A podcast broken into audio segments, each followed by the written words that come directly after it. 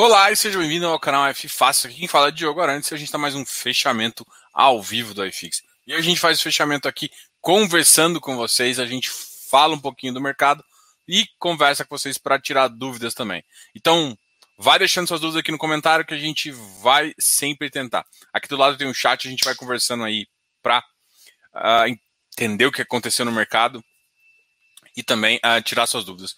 Um detalhe hoje foi, por exemplo, que o Iridium soltou um fato relevante já em relação à nona emissão, que a, a partir do dia 17, a partir de segunda-feira, as suas cotas serão negociadas, serão convertidas. Então, essas cotas 13 e 14 serão convertidas. Então, muito boa noite. É, a gente vai conversar um pouquinho no mercado. Hoje em dia o mercado deu uma, deu uma, deu uma caída aí, a gente consegue notar que a gente uh, o Ibovespa ficou próximo ali dos. chegou a ficar próximo de 120, 121, mas ele voltou a ceder até para ter um reajuste aí uh, de mercado. A gente sabe que esse mês uh, é um mês mais complicado, é um mês que a gente consegue enxergar.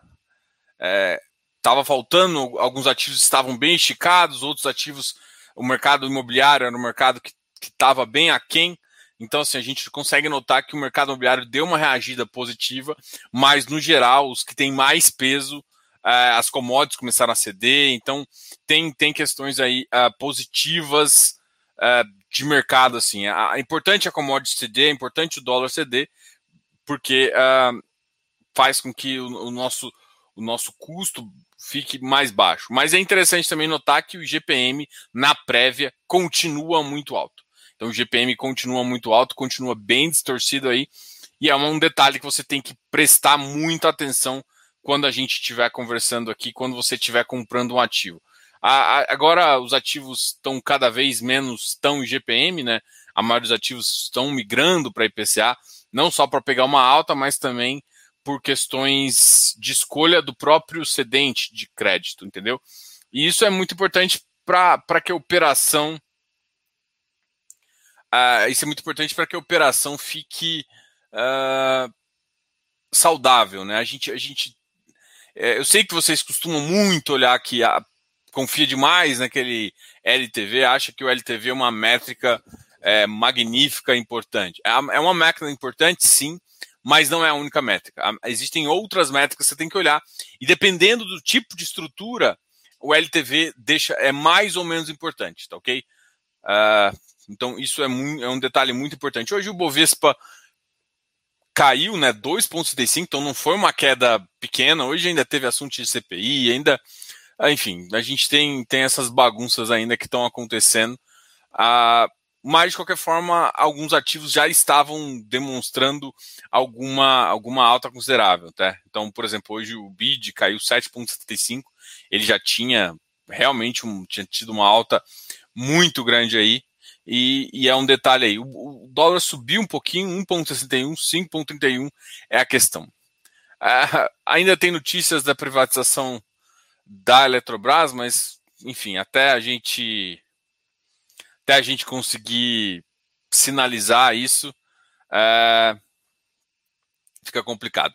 Como saiu os dados hoje, até o pessoal do, do, do Close Friends publicou isso no, publicou isso lá no, no grupo nosso, é, saiu os dados também dos Estados Unidos em relação à inflação. Então a inflação começou lá a subir também, e dado que essa inflação sobe, o mercado tende a, a ficar em dólar, e por isso até que a, a, Bovespa também, também começou a, a, a reagir negativamente e o dólar começou a reagir positivamente em relação a, a, em detrimento à nossa moeda, tá? Bom, vamos conversar aqui. A primeira pergunta que vocês fizeram antes da gente ir até para o fechamento do iFix, uma pergunta do Léo. Diogão, por favor, o Iridium 13 paga diferente do 14. Períodos próximos. É, isso acontece, gente. Quem define.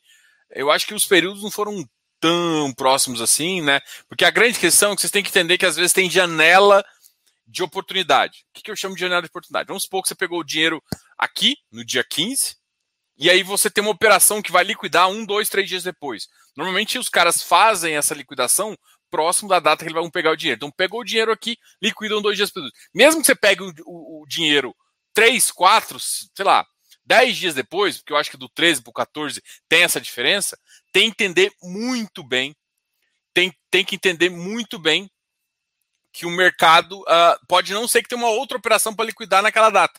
Então, para esse cara que entrou nessa operação, já recebeu juros e aí o 13 o cara ele já pagou. Enquanto isso, o 14 ele teve que deixar o dinheiro guardado até esperar uma liquidação daí um mês junto com o restante do, do, dos, dos, dos recursos que ele recebeu da emissão para finalizar a emissão. Entendeu? Então, o prazo exatamente ele faz diferença, mas não dá para ser olhado como uma, uma, validade absoluta. Ah, o 13 e o 14 foram muito próximos. Tá, mas você sabe como é que foi, como é que entrou uma operação? Vai que entrou. Grande parte desse recurso da 13 já estava para uma operação que ele já conseguiu fazer uma alocação, inclusive já receber parte da grana. Então, isso que vai ter o reflexo no 13, que o 14 pode ser que demorou uma alocação um pouco mais, você ficou com caixa um pouco mais ocioso, rendendo a CDI. Isso é mais difícil de controlar. Então, é, eu, eu não vejo problema. Eu acho que quem você tem um administrador e alguém para ver isso, e para mim é normal. Quem entra numa subscrição, ele também não espera. Para mim foi, inclusive, uh, surpresa o Iridium 13 pagar igual o 11, na verdade, é que vocês começaram a reclamar do 13 em relação ao 14. Mas a minha questão é, cara, o 13 pagou e o 11, igual o 11. Então, é, foi bom demais para quem tem o 13 o 14, enfim, tem uma diferença aí uh, significativa. Diogo, sua opinião, quando acha que podemos ter uma redução na quantidade de emissões dos fundos imobiliários? Em quais indicadores fico de olho? Cara, uh, essa, essa é uma pergunta bem complicada, tá? Porque quando a gente olha para o mercado de crédito, o mercado de crédito precisa um pouco de valor, mas tudo depende, depende das oportunidades. Então, é, a gente vê, por exemplo, um, tem mercado que meio que fechou. Por exemplo, mercado de lajes, as lajes quase todas, quase todas, estão muito abaixo do valor patrimonial. E, e mesmo considerando o valor patrimonial ajustado, alguma coisa nessa faixa, a gente tem bastante, a gente tem muito problema é, em relação a isso, tá? Então, o que, que eu falo? Assim, não tem um indicador exatamente que faça. Acho que a, eu, eu, eu já olho, por exemplo, a minha visão aqui. É, eu olho ativos como Hectare, Versailles, Stord, a, a, HSAF, vários ativos de crédito que estão é, enchendo o, o, caneco aí de emissão e estão fazendo isso. A reação do mercado já foi bem negativa, por exemplo, em relação ao Deva. O Deva teve uma. Não é que o ativo é ruim, mas uh, por conta de uh, alguns players começarem a, a, realmente vender parte da cota, a cota, o preço da cota desabou. Isso começa a questionar um pouquinho até a captação. Então, uh, a janela de crédito. É, e assim, eu não penso na janela de crédito como oportunidades mais. Então, pelo que eu estou conseguindo enxergar, existe duas visões. Primeiro, é oportunidade de crédito. E a segunda é o apetite de crédito de quem de quem está tomando. Então, assim, o mercado não está crescendo da forma como ele crescia antes. Ele, ele começou, ele passou do, do milhão, ele começou a desacelerar. Até porque a gente tá com uma taxa de juros que começou a acelerar também. Muita gente que é rentista, que gosta de, de uma renda fixa, é, só foi testar o fundo imobiliário. Então a gente vai conseguir, pode ser que até fique, né? Mas muita gente só foi testar, ainda estava no começo, pagou muito caro e às vezes se arrependeu. Então o que, que eu estou falando? O mercado agora, eu vejo que ele, é, até em, em, ativos bons, similares, tão diferentes, né? Então, assim, o Vigip teve um certo sucesso, mas mesmo assim você vai ver que o ágio caiu. Devil, o ágio caiu. CVBI uh, adiou um pouco a oferta. Então teve vários ativos que começaram a adequar. Você vê que a HGLG não tem espaço mais para comprar o ativo, né? É, o HGLG ficou muito próximo também. Então, vários ativos desse, agora ainda estou falando do setor de logístico, que para mim está com uma sobre oferta. E aí vem o BTLG, que está ali para mim na, na, assim, eles acabaram de vender, faz pode fazer sentido, mas a reação que eu tenho em relação ao mercado é uma reação bem complicada, porque o mercado não está tão é, pró uh, emissão, tá? Então, apesar de emissões, algumas emissões que foram muito sucedidas, muito bem sucedidas, inclusive uh, de ativos conhecidos, estão agora sofrendo com o preço no secundário. Por quê? Porque é quase insustentável o nível de emissão que a gente está pelo nível de pessoas que a gente tem. Então, assim, isso vai, isso assim, os gestores eles analisam os dados para fazer uma emissão. E se não analisam, eles tomam na cabeça. É meio que óbvio isso. O foda é que o, o fundo sofre um pouquinho. Mas, para mim, a janela de emissão tá, tá se fechando. E tá se fechando muito rápido. Tá? Porque, assim, faltou dinheiro. É, é muito claro, se você olhar o preço no secundário de muitos ativos, que mesmo eles sendo bons, cara, fechou a janela. Então, é, eu tenho alguns receios, porque tem ativos que precisam fazer emissão, até para enquadramento, outras coisas assim. Então, assim, um indicativo que eu olho é, é, quando tem emissão, se o ágio continua alto. Quando eu vejo um ágio diminuindo, significa que, para mim, o mercado está uh, tá com, um, com sobreoferta, né? Com uma, com uma demanda muito. com uma pequena demanda e com uma sobreoferta. Então está chegando muito ativo e o pessoal não está querendo escolher. Tá, e assim, e todo mundo quer entrar no clássico, quer entrar com o ágil lá em cima sem pensar no futuro. Então, isso a gente está começando a ver. Então, como o dinheiro fica mais escasso, os ativos que são mais famosinhos acaba se dando melhor. Às vezes não tem nem a ver com qualidade, tem a ver com famosinho, entendeu? Acaba se dando melhor em relação a isso. Então, assim, não tem um indicativo de eu te falar, pô, olha esse indicativo que ele vai te dar uma marca. Não, é olhar para o mercado e ver, e ver o que está acontecendo, né? Então, eu olho para o mercado agora e vejo que, que o mercado, assim, eu olho, por exemplo, para um Deva e falo assim, cara, o ativo é bom, faz sentido, deve recuperar preço, blá, blá, blá, blá. Tem uma, uma tese toda que eu monto. Mas assim, aí eu fico com vírgula. Se eles tentarem fazer uma nova emissão, mesmo que continue pagando essa faixa, no, assim, dentro de três, quatro meses, vai ser, vai ser, não vai ser bem sucedida. Essa, inclusive, foi uma tese até que eu tinha falado que essa pode ser complicada, porque cada vez mais. É, Diogo, tem, tem a ver spread com oferta? Em parte a gente pode falar que sim, né? Porque o, o mercado ele, ele quer comprar mais barato, né? A, a, gente tem a, tem a capacidade da gestão de fazer, mas o mercado tá, tá buscando esse, essa diferença. Que a cada vez, principalmente com essa taxa, tá diminuindo essa, essa, essa, essa diferença. E o risco que é atrelado à taxa de juros está começando a aumentar. Então, isso pode sim causar alguns desconfortos aí em muita gente. Então, não tem indicador, Fabiano, para ser sincero. Mas eu acho que você já consegue enxergar que o mercado já deu uma saturada de oferta. Está saturado. É isso que eu, eu olho para o mercado hoje e eu vejo o mercado saturado. Então, quem fizer as ofertas agora, depois, se não for um, com, uma, com um spread interessante, se não for um ativo que todo mundo quer e que todo mundo sabe que a, que a demanda de de, de, ativos, né, tanto crédito quanto ativos reais, tá boa, eu acho que o mercado vai repensar e vai penalizar a cota. Tá? Então, é essa visão que eu tenho. Eu acho que o mercado tá saturado. É essa a visão que eu tenho hoje. É, a prova disso é muitos ativos que eu vejo, bons ativos, até, por exemplo, ativos que saíram de IPO e detonaram. Só que, assim, ao, ao mesmo tempo, eu vejo outros ativos que também saíram de IPO que estão mais na modinha que o pessoal está comprando mais. Então, tem um outro ativo que sim está sendo beneficiado, que está conseguindo ainda ter, ter comprador, mas no geral eu vejo que o mercado está saturado e, e bem saturado.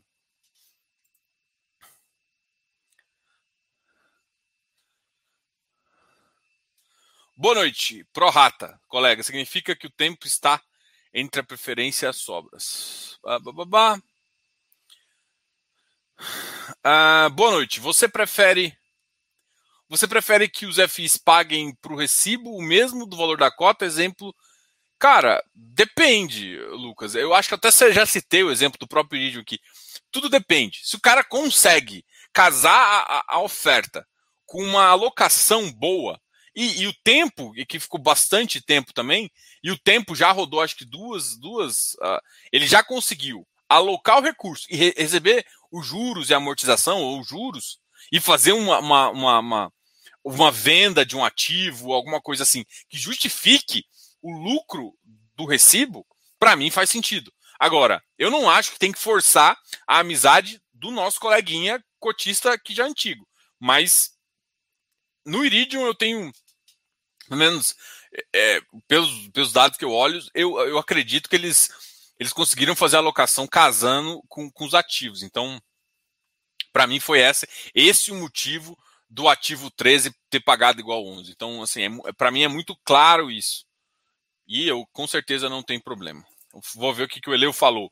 Diogo, você leu a lata do cupom hoje? Não, não consegui olhar. Ah, o que achou deles darem a entender que a inflação estiver controlada, não subirão com o preço os juros? Pessoalmente, achei essa situação bem ruim. Cara, putz, você me falou isso, me preocupou bastante. Talvez seja também um dos motivos que o, que o mercado tenha reagido assim, tá? Porque não faz sentido. Não faz sentido o Brasil. O Brasil está batendo um juros de 12 meses, de 6. Uh, ah, não faz o menor sentido. A gente tem que ir logo para o real, a gente tem que ir logo para um spread confortável. Então, assim, se essa eu não, não olhei a ata, nem, nem o comentário da ata que eu normalmente eu faço. Uh, mas, cara, se for essa sensação, é péssimo. Péssimo, horrível. Você sabe que eu, que eu sou. Não faz sentido, cara. Não faz o menor sentido o Brasil juros negativos. Não faz. Assim, menor sentido. E aí, com a inflação nos Estados Unidos crescendo, faz algum. Tem alguns movimentos globais de mercado de. de uh, se a inflação lá sobe, o, mer o mercado, os mercados emergentes tendem a sangrar de dinheiro. Ou seja, o pessoal vai para um flight quality, né? Inflação, peraí, deixa deixa eu acompanhar a inflação aqui do que você ir para uma inflação dos outros países e ficar. Quando ela está estável, para arrancar. É porque basicamente assim, todo mundo vai atrás de oportunidade. Quando a inflação está alta, é possível ter oportunidade porque gera algumas distorções. Então o pessoal consegue é, alguns rendimentos interessantes na, nas próprias curvas de juros americanas. Quando uh, o mercado está então, assim, se lá está estável, a gente pode se beneficiar um pouquinho. É claro que eles podem se beneficiar também, a economia é punjante lá. É, mas basicamente é o seguinte: agora, lá estando ruim, ninguém vem para cá. Ninguém vai para os emergentes. É muito mais difícil e, e dá uma sangrada a mais. Então, para mim, é uma preocupação enorme. Até porque a gente tinha que subir os juros para atrair parte desse capital e, e, e, a questão não é só o dólar baixo, né? O dólar não tem que estar tá só no nível que está abaixo, sei lá, vamos pensar um teto ali de 5,40, 5,50. É, é ideal que ele ficasse na casa dos 4, mas vamos pensar agora que a gente já chegou a 5,70, 5,80. Vamos pensar agora no dólar a 5,30. Teto 5,40. Cara, faz sentido eu fazer isso. E para eu fazer isso, inclusive baixando, eu tenho que colocar algum atrativo aqui, inclusive como taxa de juros. É, é é, não é só a inflação que precisa disso, precisa. Ah, mas a economia vai sofrer. A economia, a economia vai depender um pouquinho dessa, desse retorno aí. A gente tá com, com, com algumas demandas distorcidas, algum excesso de demanda num, numa área, outro não. Então pode dar uma normalizada nisso. É, e eu, eu, eu sinceramente eu não acho que se, se, seria uma boa ideia é, não chegar logo, assim, como eu falei, eu queria que chegasse logo nos 4,5.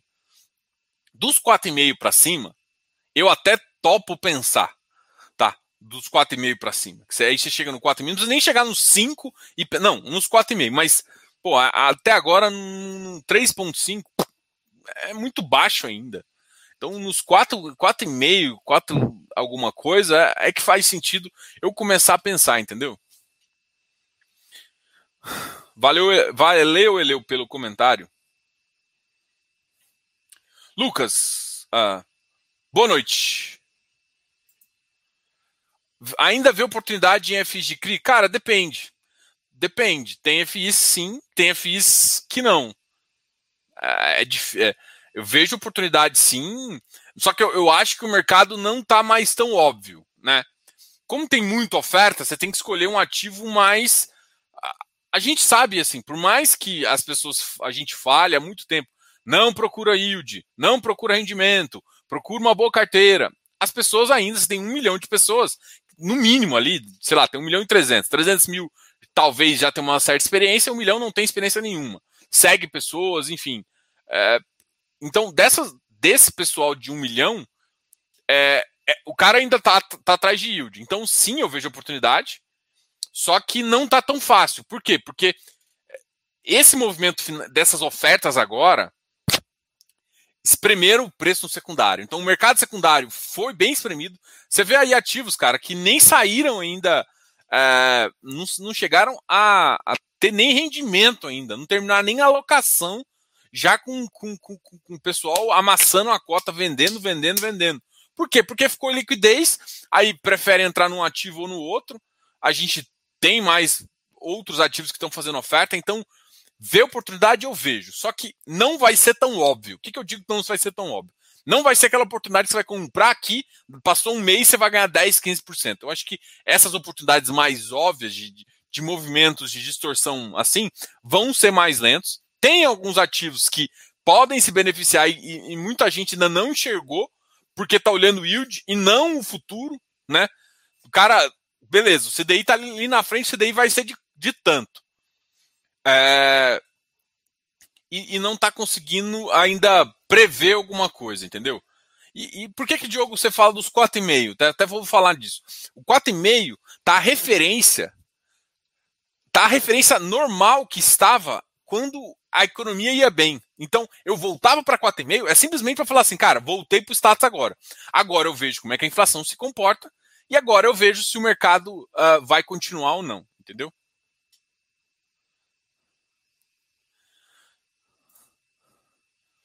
Depois desse, a gente vai falar um pouquinho dos ativos.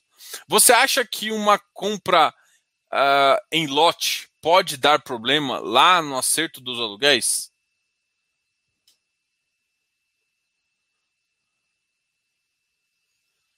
Você acha que uma compra em lote pode dar problema lá no acerto dos aluguéis? Cara, não entendi o comentário, Arlindo. Bom, vamos mostrar aqui. Vou colocar no tamanho aqui para todo mundo enxergar. Aumentar aqui e vamos falar dos ativos primeiro, que os ativos que mais caíram, tá? Share.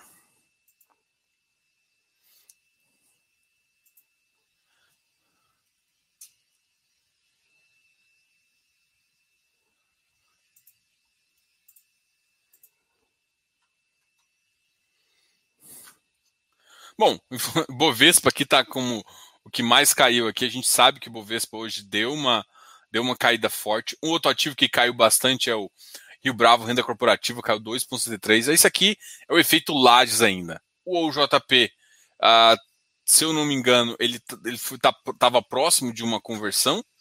Nem sei nem se chegou já a acontecer.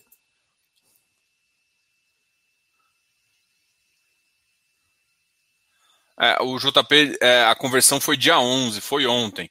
Então, para mim, parte ainda é reflexo da conversão, né? Ah, hoje teve a conversão do, do Risa. Então, vamos ver até como o Risa se comportou hoje. Vamos ver se eu consigo enxergar ele aqui.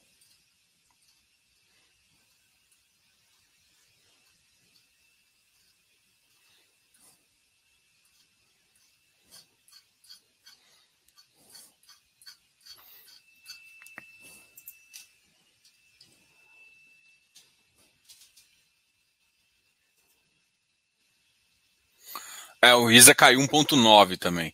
Então, o, o, o, JP caiu um pouquinho, foi um ativo que uh, ficou em emissão a 100 reais, então o pessoal. Aí é isso, isso que eu falo, entendeu? O pessoal está entrando, teve a conversão, ele ficou ali no 103, 104 e o pessoal está realizando muito lucro para entrar, porque o mercado está está descapitalizado. Então, você vê isso nessas ofertas que o pessoal tem. Então, o ativo não teve nem tempo de terminar a locação, respirar. O NCHB também aconteceu um pouco disso. O RECT continua nessa onda de cair, né? É, é um ativo muito complicado, o RECT. Assim, muita gente me pergunta sobre ele. Para mim, é uma tese complicada. Assim, são ativos que eu particularmente hum, não acho que é interessante no momento. Não é que não pode gerar oportunidade, tá? Pode gerar oportunidade. Ah, Diogo, tá abaixo do valor patrimonial? Até tá, considerando até fazendo correções de valor patrimonial, enfim. É, tem oportunidade aí? só que o problema é que o mercado, a tendência não é baixar a vacância, é aumentar a vacância. Então, é, eu tenho RMG para ser, ser vencido, então é, é um case complicado, entendeu? Esse, do XP Properties, são cases bem complicados, assim, não que não gere oportunidade, mas é, são cases mais difíceis, né? Até para vocês situarem, é, um outro ativo que caiu um pouquinho foi, acho que inclusive o HGRE.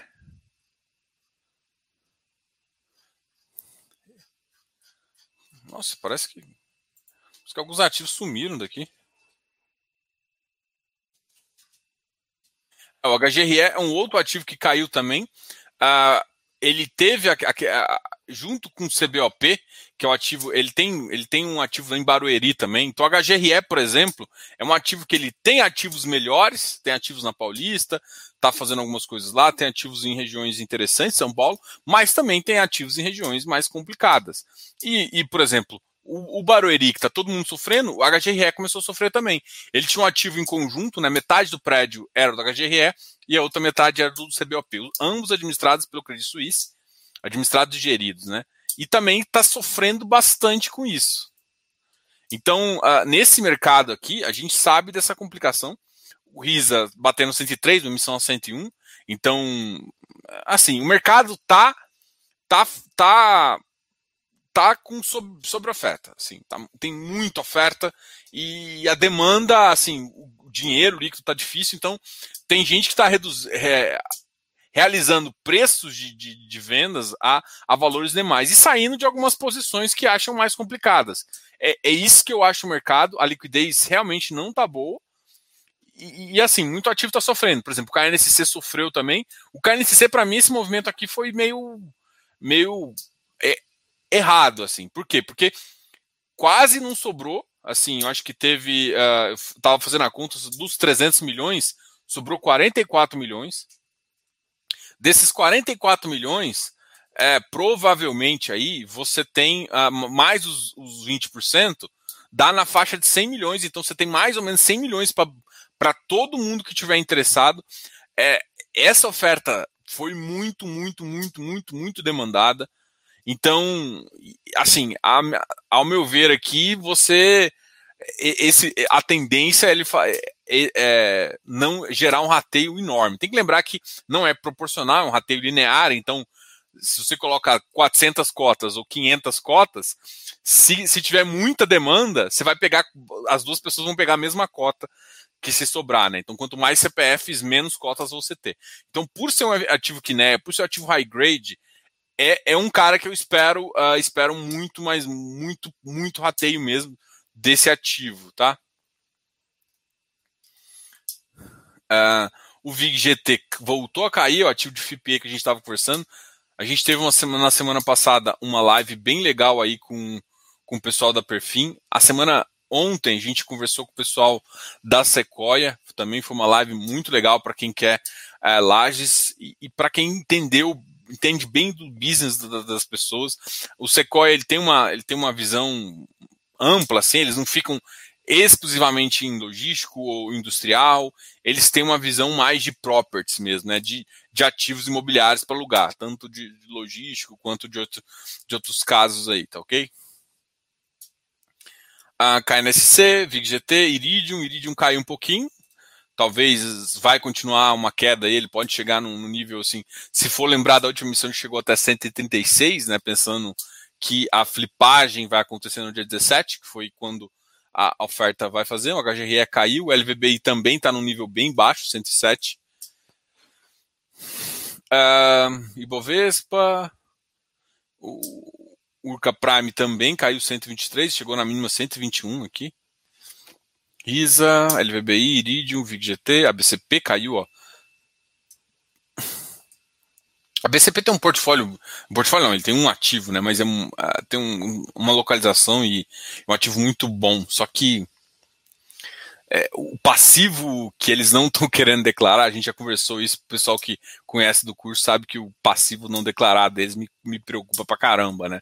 Não provisionados, né? Eles acham que vão ganhar e não provisionar a bagaça toda, mas o mercado provisionou. Esse preço aqui está com uma avaliação bem provisionada aí, não tanto de shopping complicado, mas também de, desse, desse ativo. Uma PLCR, Quasaragro voltou, caiu um pouquinho, caiu, tinha ficado ali na, na faixa 154, BRCR, MiFi, MiFi chegando a 97, BRCR chegando a 83, Deva chegando a 105, então Deva também caiu bastante, SPCM voltando para a faixa 40, HSML 90 e 30, XPMOL chegando na faixa dos 103, 103,50, aqui está beirando 103,69, tá? Os shoppings voltaram, os dados operacionais dos shoppings não foram muito bons. Mas eu acho que a galera talvez tenha que pensar em dois resultados aí, dois pensar. No curto prazo, existe uma tendência de melhorar, porque o Dia das Mães normalmente é uma data bem importante, né? Do comércio, que vai ser refletido no final do mês, muito provavelmente aí, tá? Vai ser refletido com, uh, com dado ali em junho. Então, é, isso, isso para mim refletiria bem. Então, talvez o mercado não conseguisse. Só que assim, a grande questão também não é não é ficar pegando esse tradezinho, né? Pegar um, um movimento contínuo. E ainda a gente não tem a, a, a, a confiança e a, a certeza do, que, do consumo, do retorno do consumo, a ponto de você falar assim, agora vai, né? Agora a Covid está bem, está tudo mal. Então, esse ativo.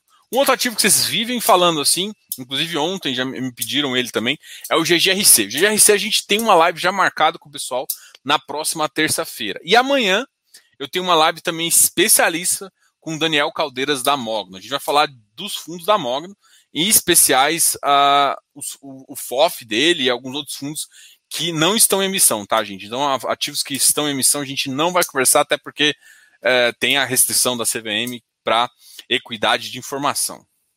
Bom, esse aqui foram os ativos que ficaram negativos, que caíram bastante. Hoje o mercado caiu bastante, tanto o iFix quanto o Ibovespa. E agora vamos olhar os ativos que mais subiram.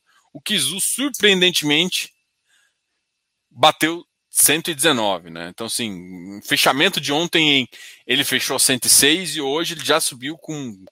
Já teve uma, uma, uma oferta aí muito grande, o pessoal voltando ele para um ágio de 20% aí. É, é, é. Bom, eu acho que tem gente que não sabe fazer conta, né? Mas enfim, vamos que vamos, vida que segue. O IFE 96, Vigir 92, RBR Properties conseguiu firmar numa casa 9030. Eu acho que o mercado decepcionou um pouquinho com o último rendimento, né? É, de 0,30, mas mesmo assim a tese ainda é bem sustentável e quem, quem é, foi um ativo que atraiu bastante uh, os, as pessoas, assim, tem atraído e o pessoal tem acreditado nessa visão. RBIV 85, o RFOF 83, RBRL 107. Uh, é um ativo também que, para mim, o, o, tradezinho vai lá no 110, 111, volta para o 107. É um ativo que está, assim, é, da RBRL, foi, foi, foi criado uh, com dinheiro, com capital do RBR Properties também. O Arrivo subiu um pouquinho, ele chegou a 112, chegou a 113, caiu ali para 108, mas assim, vamos ver a liquidez do Arri? A liquidez ainda é muito baixa, 87. O Kizu hoje negociou na faixa de 2 milhões, tá? RBR Properties, 3 milhões, então o RBR Properties tá com uma boa liquidez. Vamos ver se o RBRL, como é que, tá, como é que ele tá de liquidez. 290, ele ainda não ah, não, a IBRL já começou a negociar bem, já tá com uma, nego...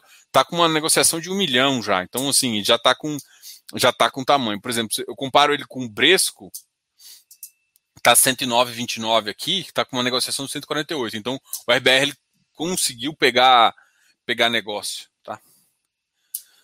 RBR Properties fez um, um, um é, fez uma emissão que foi bem positiva, inclusive foi maior, assim, é, que o RBRY, que é o ativo de middle deles, né, o middle risk de crédito estruturado, tá, distribuiu mais é, do que o high grade distribuiu mais que o de crédito estruturado, o que normalmente não é comum assim.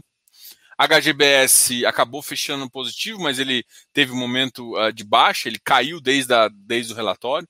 Ainda assim, se vocês notarem, todos os shoppings caíram um pouquinho, voltaram com um patamar de preço. O pessoal fica otimista, fica pessimista, fica otimista e acaba querendo fazer alguma, alguns movimentos assim de antecipação. Mas você tem que entender muito bem desse mercado aí para tentar fazer isso. O AFHI está numa faixa 92, ele, ele caiu de 100, 96, ainda negociando um pouco. HSF 98, a emissão dele está em 96, inclusive daqui uns dias vai ser a liquidação, daqui a dois dias. MCCI 102, GCFF 98. Então, esses aqui foram os ativos que mais subiram. E agora a gente volta a responder as suas perguntas. Antes de mais nada, eu gostaria de lembrar vocês que a gente é consultor financeiro, então quiser uma ajuda aí para dar uma revisão na carteira, que tiver tá no momento que você, muita gente está preocupado com a subida de juros, então faz sentido às vezes ter um olhar terceirizado para ver a sua carteira. E não é só de fundos imobiliários que eu falo. Na minha consultoria eu falo de ações também, eu acompanho eu acompanho o mercado de Bovespa, eu acompanho uh, relatórios de, de, casas de análise também para complementar o meu trabalho, tá? Então, é, só para quem tiver esse interesse também entrar em contato, canal F, a, canalffácil.gmail.com ou contato arroba tá ok? A gente tem um site também, dá para entrar por lá e ver. E a gente tem alguns cursos para te ajudar. Começou no mercado de fundos imobiliários agora, vê o nosso mini curso de fundos imobiliários. Cara, curso bem barato, com uma visão geral de tudo que você vai, vai precisar desse mercado. E aí você já está um pouco mais evoluído, ou você quer fazer um curso de A a Z, do começo de entender o básico, até saber precificar um ativo, saber é, até é, fazer avaliações de múltiplos, fazer fluxo de caixa descontado, tudo isso num curso só Aí você também procura o nosso curso de valuation. Também, se você for olhar, é um dos cursos mais baratos do mercado. A minha, a minha visão aqui é realmente uma, uma querer ajudar vocês. Além disso, a gente vai ter aulas de dúvidas também ao vivo para todo mundo que estiver participando aí lá do nosso. E além e por e quando e quem faz essa e quem acaba participando contratando o, o curso de valuation, você acaba participando do pelo menos por um período, né? a ter um período promocional que tinha dado três meses e agora a gente tá um período a gente tem um período de um mês que vocês ficam lá justamente para ver o que, que a gente conversa lá, que é um papo muito mais aberto e uma visão muito mais aberta, inclusive da minha carteira, das minhas estratégias, tá ok? Então quem tiver curioso aí também, é, esse ainda existe um benefício bem menor que daquele que a gente fez o lançamento, mas ainda é interessante para você participar, ainda está com preço muito acessível e de repente aí, é, dependendo se a gente atingir um número uh, de, de, inscritos aí, a gente pode ser que a gente aumente um pouquinho, beleza? Mas enquanto isso tá interessante e eu gostaria de convidá-los que participassem dessa nossa desse nosso curso, muito legal. Você acha, vamos voltar aqui para os comentários de vocês. Você acha que a compra em lote, ah, isso aqui foi aquela pergunta que eu não tinha entendido. Uh, tô com 20% negativo em Rect. Saio ou espero ficar positivo? Cara, você tem que entender quando que vai sair, né? A vida é essa. Tipo, não, eu, eu não tenho como te fazer análise. Primeiro que, para eu falar isso, e aí, você vai para onde? Qual que é a tese? O que, que você quer fazer? O que, que você sente confortável? Então, a visão é um pouco mais ampla do que saio ou não. Eu não posso falar para você sair, porque uh, enfim, eu não, eu não, dou recomendação ao vivo, tá? Eu tenho que entender seu perfil, tenho que entender até para fazer, até para traçar uma estratégia. Mas basicamente o Rect é um ativo é que você tem que entender o portfólio, né? Assim, não mudou, provavelmente não mudou nada do que você entrou. Talvez você não estava entendendo o preço e agora você está entendendo, né? Existe, ele tem renda mínima garantida, tem vários ativos aí que continuam e podem complicar um pouquinho, tá ok?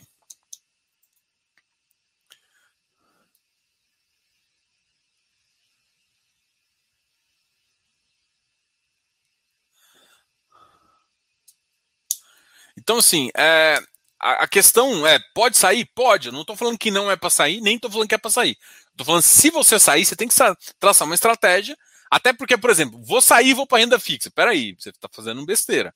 Você entrou errado e está saindo errado também. Então, você tem que saber o que, que você quer, o que, que você, o que está com, com, interessante e, o, o risco que você quer tomar com essa grana, né? Então, é essa a visão que você tem. Lajes vão estar mais complicadas. Agora, tem lajes que vão voltar primeiro, umas lajes melhores localizações, e tem lajes que vão demorar mais, com teses mais difíceis.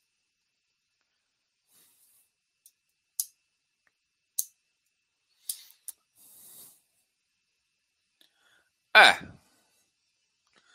Cara, é, você tem que tomar uma decisão muito sensata agora, João Lucas. Diogo, Marco Túlio. O que acha da localização e qualidade dos galpões do H-Log? Olha, uh, Marco Túlio, eu, eu acho interessante. Eu acho que é uma boa gestão. Tem alguns ativos que eu gosto. Confesso que tá, tem portfólios que eu acho melhores, tá? Não é o que eu falo, nossa, é o melhor portfólio de logística. Não, tem portfólios que eu acho muito melhor. Mas é um portfólio bom, tá? Um portfólio bem montado, com uma tese interessante. Agora, ele normalmente eu, eu, eu tenho outras preferências no mercado de logístico. Essa é, uma, é um fato aí, tá ok? Então, sim, eu acho a localização interessante. Qualidade dos galpões é interessante também. Tem galpões que é melhores, tem outros que são mais complicados. Eu fico pensando sempre na reposição, né? É, então, alguns ativos eu vejo uma reposição média, mas eu tenho, tenho ativos lá que, que existe uma reposição um pouco mais longa, que, eu, que enfim, que é uma, uma coisa a se pensar, entendeu? Então, é, eu, eu prefiro ativos hoje em dia que estão que estão não estão uh, que estão médios com contratos, né? Não estão só contratos tipos, atípicos, enfim. Ou seja, os grandes, play, os, as, os grandes players, emissões em seguida e movimentos dos FOFs estão inf, influenciando o mercado de uma, de uma maneira ruim para as sardinhas? Cara, olha só, manipulação de mercado, assim, pensando não manipulação de mercado no sentido assim, é, tipo, o cara tem informação privilegiada, mas tipo, pump and dump, o mercado exagerar. Cara, eu olho pro Kizu, assim, não, não tô falando que o ativo é ruim, gente, não tô falando que o ativo é ruim. Tem que tomar muito cuidado com isso. Eu, eu, eu acho que o Suno 30 é muito bom, mas, cara, Suno 30, sendo bem honesta, vamos lá, você vai pagar 20 você vai pagar 20% de ágio ou você vai montar o próprio Suno? Pô, assim, dependendo do preço, é claro que você tem que ficar preocupando com a locação, blá blá blá blá blá blá. Mas ba basicamente você pode montar seu. Tipo, é uma carteira que é pública. Então, assim, é uma carteira. Ah, mas ele faz uma gestão ativa. Tá, a maioria dos que ele ganha bastante dinheiro não, não é um cara que, que, que, você, que ele tá entrando numa exclusividade, enfim, sei lá, eu, eu, não justifica esse ágio, tá? Não que o ativo seja ruim, o ativo é bom, mas ativo de, de FOF não dá para pagar ágio, cara. Ainda mais de 20%. Ágio de 10% para mim já é um exagero grande. Então a performance do cara tem que ser top. Enfim, é... essa é a visão, tá? Então, então tem grandes players, não tem, mas é porque como é que, assim, toda vez que eu escuto um cara de FOF, o mercado, ele, ele aposta, quando ele, ele enxerga um valor a mais de yield, devido a uma inflação, você consegue calcular, o mercado ele vai e aposta nessa, nesse micro trade, porque a galera vai com, com, com yield, esquece de ir com ativo, né? Por que, que eu falo para todo mundo que eu não olho yield de primeiro. Eu olho assim, claro que, eu, que não, não, é que eu não olhe, mas é que para mim o principal é, é, quando você compra um ativo bom, descontado, não sei o quê, acaba que você pega, com certeza ele tem um yield interessante, a carteira é boa, tá certo no risco retorno, é, faz, ele faz parte de um contexto que te ajuda. Agora, cara, esse, você tem que entender o seguinte: um milhão de pessoas investem há menos de dois anos. Você não quer que essa pessoa é, não sofra com Rect. Por quê? Porque o cara acabou de entrar. O, cara, o Moisés é um cara muito inteligente, um cara que fala muito bem. É, é um fundo, tipo, em 2019, era uma estratégia legal. É isso que talvez ninguém entenda, que mudou a visão de, de lajes. Todo mundo agora está numa flight quality, prefere qualidade, não só quality. E quality aqui eu falo quality no sentido de localização mais qualidade. Ah, eles sempre compraram AAA. Tá, mas a questão não é AAA. A questão é localização. Localização é principal. Por exemplo, eu prefiro um TEP que tem ativos nem AAA eles têm, nem B ele tem, nem C, eles não são nem classificados, mas a localização é boa, entendeu? Então, é, localização é muito importante, principalmente agora. Então, a tese do RECT foi montada pré-pandemia. A tese era muito boa, né? Ah, Diogo, agora a tese não é boa. Cara, eu confesso que vai. Para mim tem muito mais dificuldade. Para arrumar o que precisa arrumar, para des... Pra... Cara, eles compraram ativo em Brasília, bro. Eu não gosto. Eu não, não, não compro ativo em Brasília por fundo imobiliário. Para mim é. que, que tem contrato com, com. Não. Assim, tem algumas coisas que eu. Tipo, o fundo caminhou para um lugar que não é o que, que hoje eu acho, com a cabeça pós-pandemia que eu tenho, que é uma, uma, uma, tese que eu acho que é. Então, assim. Tipo, o que o pessoal tem que entender é que, assim. Não, não é só o gestor ir lá e falar numa live falar bonito. Não, a, a tese do cara tem que estar tá de acordo com a tese do mercado. Porque, por exemplo, o fundo está alavancado, o mercado não quer, quer, quer comprar mais, e aí? Ele precisa resolver esse problema. E aí, uma das partes para resolver esse problema é, é, é, redução de yield. E se reduzir o yield, cai mais. Fica mais difícil, não sei o quê. E para, por exemplo, é, é, você está com um portfólio aqui de, sei lá, eu, eu esqueci o PL do, do RECT. Para resolver o problema, você tem que dobrar o. Entendeu? Para você sair, sabe como você tem que sair de uma aposta? Você tem que dobrar a aposta. Então tem que tomar muito cuidado com, com essa referência. Que, tipo assim, eu não estou falando que o ativo é ruim. Só, só, eu quis usar o RECT como uma tendência do cara não entender é, a estratégia do fundo. Ah, eu compro só gestor. Cara, você tem que comprar gestor com estratégia. Porque se uma hora a estratégia, mesmo que o gestor é muito bom, não tô, não tô discutindo a competência do gestor, eu tô discutindo a estratégia que ele botou pro fundo. E aí o fundo fica grande, alavancado, com uma estratégia que agora não é boa, que pode demorar muito mais para fazer. E aí, você tá com uma, um buraco na mão. E aí eu, eu, já escutei, eu já escutei de muita gente uma vez eu estava fazendo uma consultoria e aí eu cheguei e falei, cara, olha, eu, eu, eu acho que, que tem, tem ativos aqui que você deveria. Não, mas esse gestor aqui pode ficar tranquilo. Eu falei, ah, você está tranquilo com esse gestor, fica aí, né? Enfim, é, não, eu não, meu papel não é. Eu sou consultor, eu sou como se fosse um conselheiro. Agora, se você vai tomar a decisão ou não, é você, entendeu? Mas, assim, eu acho que as pessoas estão uh, confundindo algumas coisas. Tem muita gente nova, não passou pelo ciclo imobiliário, não entendeu o que é ciclo imobiliário, acha que a influência é, é, é, é básica ainda com, com, a Selic, mas, assim, a, o mercado aprende, o mercado amadurece.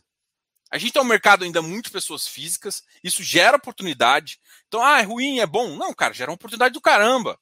Gera uma oportunidade imensa, gente, porque é, é só você saber entender a oportunidade, ver o mercado, ter paciência em alguns momentos. Cara, se, se o ativo é de qualidade, cara, paciência. Uh, tipo, nem sempre o preço vai aparecer na hora que você quer.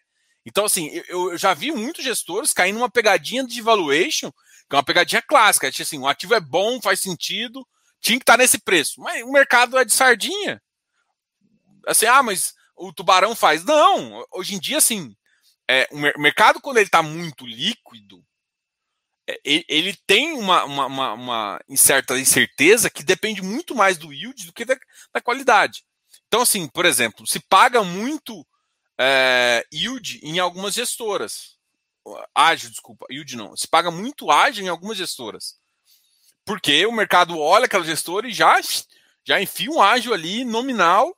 Por quê? Às vezes até porque outra estratégia o pessoal gosta.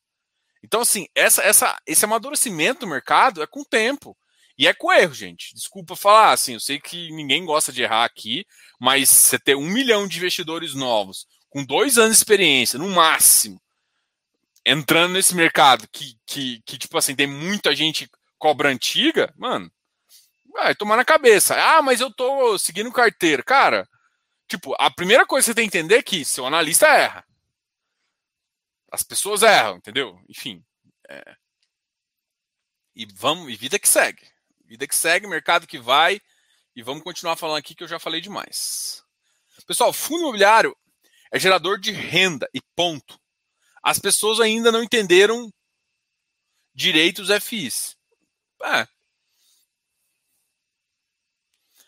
É porque assim, o problema é que assim, é, tem ativo que está gerando renda mas assim, é que existe distorção, tá, Alexandre?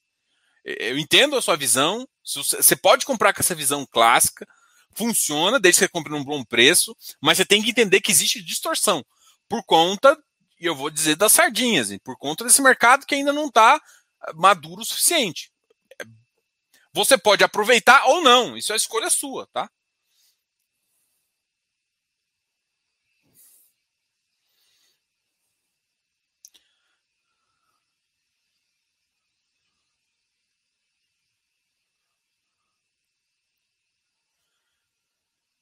Minha, minha internet está ruim? Melhorou a internet?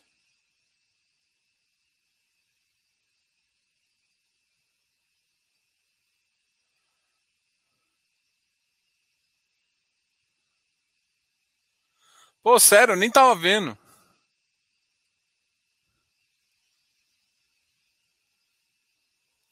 Pra mim aqui não mostrou que a internet caiu. Pô, vou continuar aqui e a gente vai continuar.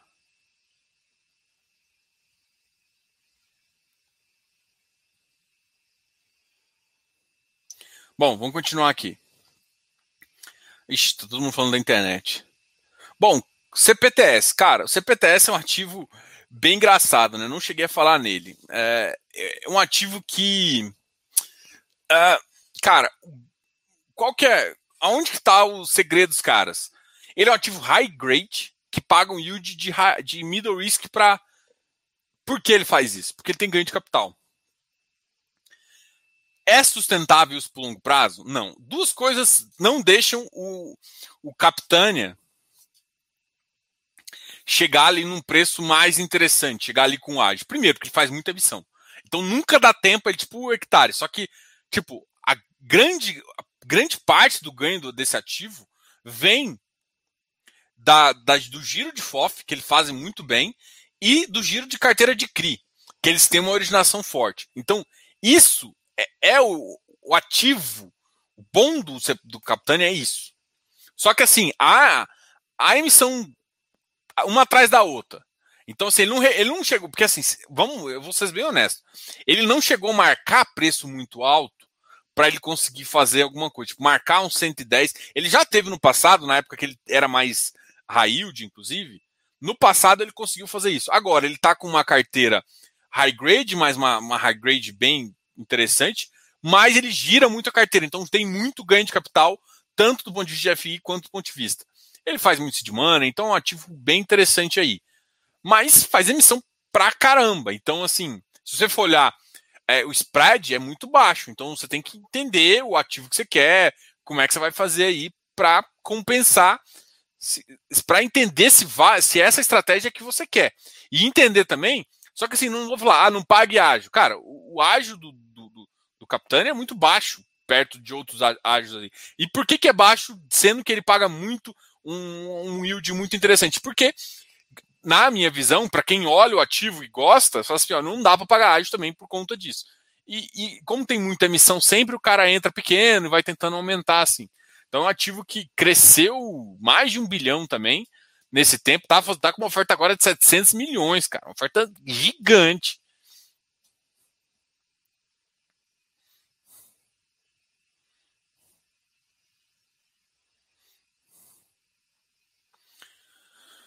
Olha, o, o, pessoal, a gente marcou, Fábio, a gente marcou com o pessoal da Amor também para fazer uma entrevista aqui, a gente vai conversar com eles. É, eu confesso que eu não olhei o último relatório, eu olhei, eu tinha visto alguns comentários lá, eu gostei bastante da visão. Eu tenho gostado desses FOFs menores, do, do MOR, do Galápagos. É, os FOFs maiores estão realmente deixando a desejar, porque o cara está muito grande, né? Então ele tem que fazer alguma coisa diferencial. Um ativo que está médio agora, mas que é, provavelmente logo, logo vai ficar grande o RVBI também, só que já está com 300 milhões, já está com um PL um pouco maior. Então, assim, os, os FOFs pequenos fazem, fazem você consegue aproveitar melhor. Aí o FOF cresce mais, fica mais difícil. É isso que eu estou falando, por exemplo, Kizu. O cara está conseguindo fazer muito dinheiro agora, fazendo um giro interessante, porque o FOF está relativamente pequeno.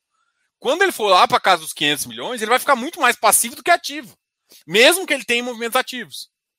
Por quê? Porque tipo, ele vai fazer ativo em algumas partes aqui. Eu, eu acho que o mercado ainda não entendeu que um, um ativo pequeno ele tem mais maleabilidade, mais giro, né? E pode ganhar mais com isso se o cara souber. Com o grande, ele, ele tem que deixar posições mais táticas, e as posições táticas estão demorando mais a reagir, né?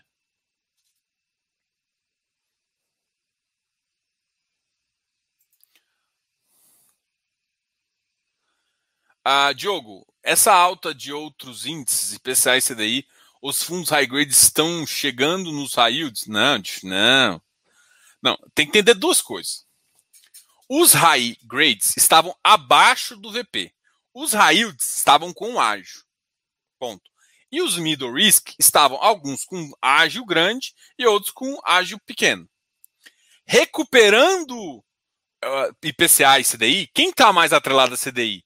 É, o que está acontecendo? Os ativos, no geral, estão retornando os estão retornando para o valor patrimonial, isso para todos. Alguns ativos que têm um que podem se beneficiar, por exemplo, de um CDI melhor, tipo Vigir, RBRY, alguns ativos assim, aí esses fazem sentido você pensar que ele pode chegar num ágio aí, tá?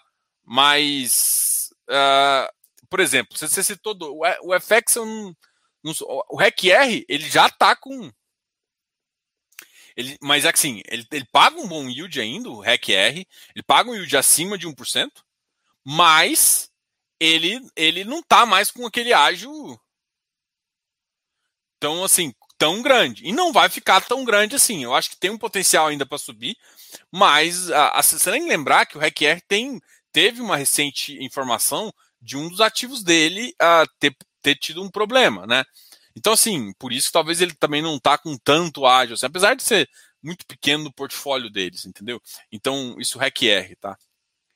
É, a, vai beneficiar alguns sim. Então, a, a alta do IPCA e a alta do CDI vão se beneficiar. Para mim, os, o IGPM continua alto, então vai manter alguns ativos altos ainda. Mas a tendência é que aqui, aqui ágios, ágios fora de série devem ser corrigidos no médio prazo. E alguns ativos que não estavam com ágio, é que assim, historicamente, tá? Isso quem eu acompanho, pelo menos ativos de crédito desde 2013, 2014. Sempre existiu ágil. Por exemplo, no, o Kineia, o KNCR, que pagava CDI, ele tinha ágil em relação ao valor patrimonial. Então, o Kineia tinha ágil. Porque o cara. A taxa usava 14, por que, que ele comprava? Porque ele recebia todo mês, via às vezes até como uma renda fixa, não é, gente, tá? Mas ele via como uma renda fixa e recebia o, CDI completamente todo mês ali e isento de imposto de renda. Então, muita gente, o KNCR ficou famoso não é porque ele pagava muito, é porque ele pagava o CDI, quando o CDI era alto. Então, ágio sempre existiu. Agora as pessoas se preocupam mais como se calcula. Porque a primeira coisa que você tem que perguntar é como se calcula o valor patrimonial de um ativo de papel. Depois que você entender como que se calcula o ativo no valor de papel, aí você está entendendo se o ágio faz sentido ou não faz sentido. E aí depois a gente continua. É, então, a primeira coisa é entender isso. Depois que você entendeu essa, essa visão do ágil, ágil sempre existiu e muito provavelmente sempre vai existir. Porque você tem ativos que atraem mais e outros que atraem menos. Agora, a questão que a gente normalmente eh, eu falo é que não faz sentido alguns ágios. Alguns ágios não fazem o menor sentido, mas assim, isso aqui de sentido. É isso que não pode fazer. Então, REC vai fazer sentido? Então pode. Então, é essa é essa movimentação. Então, e ativos que estão abaixo do valor patrimonial também não vai fazer sentido. Porque é, o valor patrimonial de um papel ele é muito mais bem ah, mais fácil de precificar, porque ele tem todo. Ou ele precifica na curva, ele tem, tem umas, umas fórmulas muito mais exatas e mensais que são calculadas, até, até por, por conta de, de regras. É, então você tem uma precificação mais próxima, vamos dizer assim. Então, é, a tendência é, é que essas distorções que aconteceram, porque o CDI estava muito baixo, vão ser normalizadas, então ativos do CDIs vão voltar a subir. E, e assim, alguns ágios vão fazer sentido, porque, novamente, alguns CDI estavam muito baixos. Então, novamente, vai começar a ter. Tipo assim, o mercado vai caminhar para uma coisa que faça mais sentido. E alguns ágios de high yields vão diminuir. Então, é essa a visão que o mercado tem. Então, assim, não, não vai, tipo, high grade chegar no high yield. Não, vai. Não faz sentido. Porque, a, por exemplo, eu sempre. Se você for olhar no.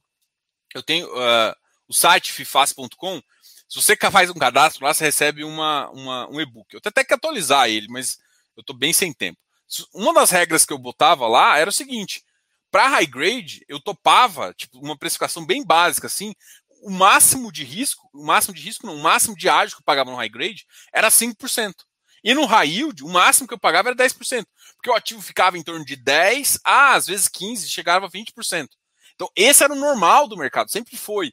O ativo de uh, high grade ele chegava de 5 a 10. Então, ativo de high grade, que estava com uma carteira um pouquinho melhor, agora a gente classifica high grade, middle risk, que é o crédito estruturado, e high yield. Então a gente ampliou essa, essa base. Antes era muito segregado, né, muito fácil de se entender. Agora está mais segregadinho. Então é natural que tipo, cada. A maior que o risco, maior o yield, e, e a carteira fique se adequando àquele, àquele movimento lá, entendeu?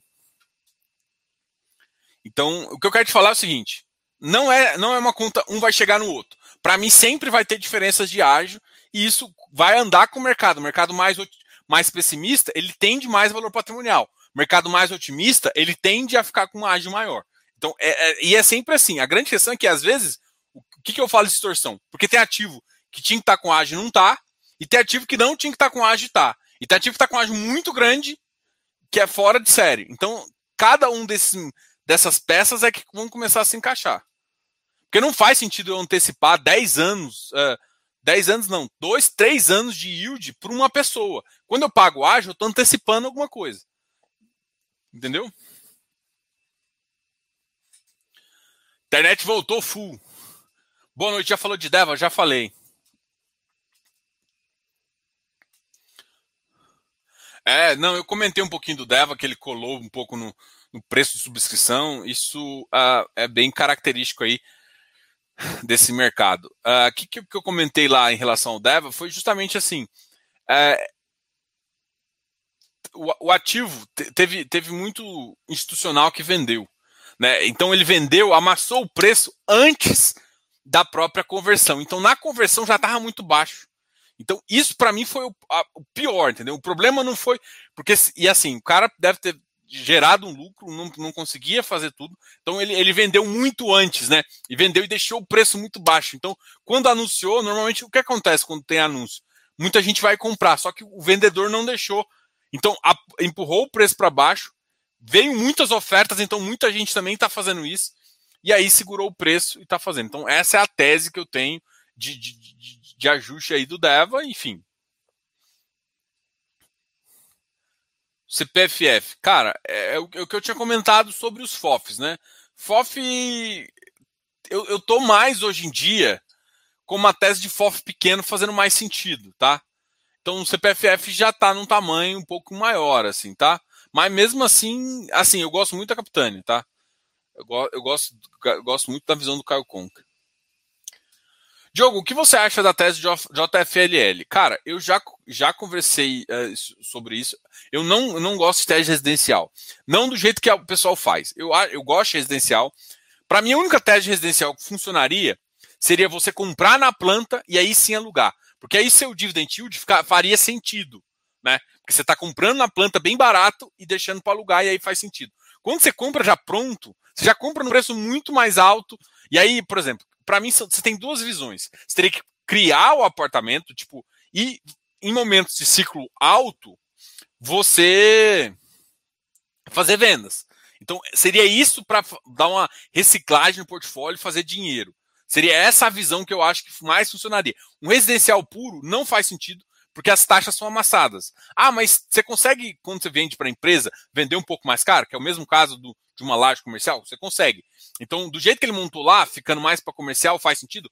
Faz sentido, mas mesmo assim, para mim, não tem uma tese tão grande para ser explorada. É um nicho bem determinado.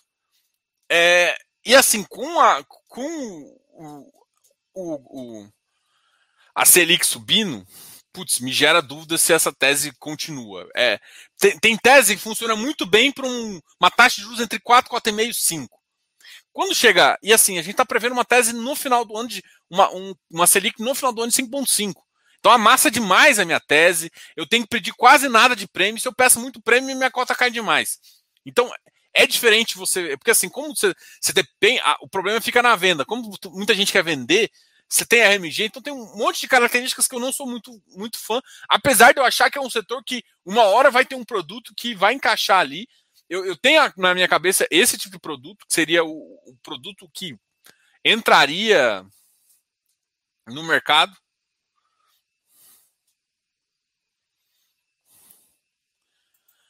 a festa da papelada acabou ou é só o Iridium vendendo suas cotinhas para todo lado? Cara, eu acho que não é só o Iridium não, tá? Eu tenho uma visão que o Iridium tá fazendo isso para gerar um valorzinho para ele, até porque ele tem um limite ali, mas tem vários caras que, que entraram. Estão é, vendendo também. Então. Só que assim, gente, o que está acontecendo? Muita gente adorou papel. Então papel cresceu bastante. Saiu muita oferta. Todo mundo foi, foi girando. Então o mercado ainda conseguiu entrar pessoas novas e manter ágil. Só que se você for ver, começou a crescer menos. Então não está entrando novas pessoas. Então as pessoas estão reciclando. Só que reciclando, mas não tem para quem comprar. Então, proativo, um cara sair de uma posição e entrar na outra, tem que ficar muito mais vantajoso. E aí começa a acontecer isso. Entendeu? Para mim é essa essa visão que que, que a gente que eu tenho do mercado, né? Então assim, é, o mercado de pessoas físicas também está vendendo. Por quê? Porque está todo mundo com um, um, um, caixa apertado ou com, com assim não tem como mais aumentar muito mais. Quem, quem não entrou, que, tipo quem já entrou, quem não entrou, já entrou. Quem não entrou já entrou é bom, né? Então, assim, o mercado já entrou quase tudo no fundo imobiliário. Agora, muita gente está de stand-by, então o mercado não tem novos, novos entrantes. E aí você tem as ofertas grandes, ainda uma insegurança, uma força, ah, uma expectativa que, que, que de vez em quando sobe demais. Então, todo esse cenário complica um pouco para o mercado, tá ok? Pô, parece que agora que vocês chegaram e agora que eu estou terminando a minha live. Ô, oh, beleza. É, isso aqui. Olha, isso aqui foi uma, uma, uma, visão assim. É engraçado, né? Isso foi uma das coisas que eu, eu cheguei e comentei lá no, no, meu grupo de Close Friends. Foi uma coisa. O RBRR, não sei se vocês lembram, tá desenquadrado. Vai ter missão. O RBRY tem duas coisas que, para mim, seguram um pouco o yield dele. A primeira, o, ele paga versus CDI. Então ele tem 67% do CDI. E o CDI não subiu o suficiente, mesmo que subiu 1,5, saiu de, de 2 para 3,5, é, não subiu o suficiente para chegar e dar aquela porrada que o IPCA já deu de vez em quando, né? Daquele upside, aquele 1 ponto alguma coisa, que só de inflação você já cresce o olho. O RBRY não teve esse, esse momento de upside de CDI, que eu acredito que vai acontecer, é, a, a maturação disso vai acontecer no final do ano. Então, é essa a visão. E o RBR também está pagando um pouquinho mais, porque eles têm que enquadrar. Então faz sentido ele querer atrair mais cotista, deixar um preço um pouco acima, até porque a, a, o valor patrimonial está muito colado ainda. Então, para fazer uma missão agora é complicado. E assim, tem que lembrar que a RBR faz umas coisas que, tipo assim, adoro a RBR, acho ela muito top, mas ele joga o custo para o cotista. Para o cotista antigo. Ele, ele, não, ele não pega a distribuição e joga para o mercado. Ele joga para o cotista. Ou seja, por que eu digo joga para o cotista? Porque joga para o fundo. Né? Acaba, acaba atrapalhando, até quem entra também acaba pagando um pouquinho. Mas se você não entra e o outro cara entra, acaba que, que, que o mercado, que você está pagando essa, essa distribuição também. tá? Então, é, essa é a visão que eu tenho de. Não, é, não, não explica exatamente o porquê que está pagando mais, mas te dá uma ideia do que está acontecendo lá e tal. Dá para você comparar CDI e tal. Você faz uma conta, você vê que realmente um pode pagar um pouquinho mais.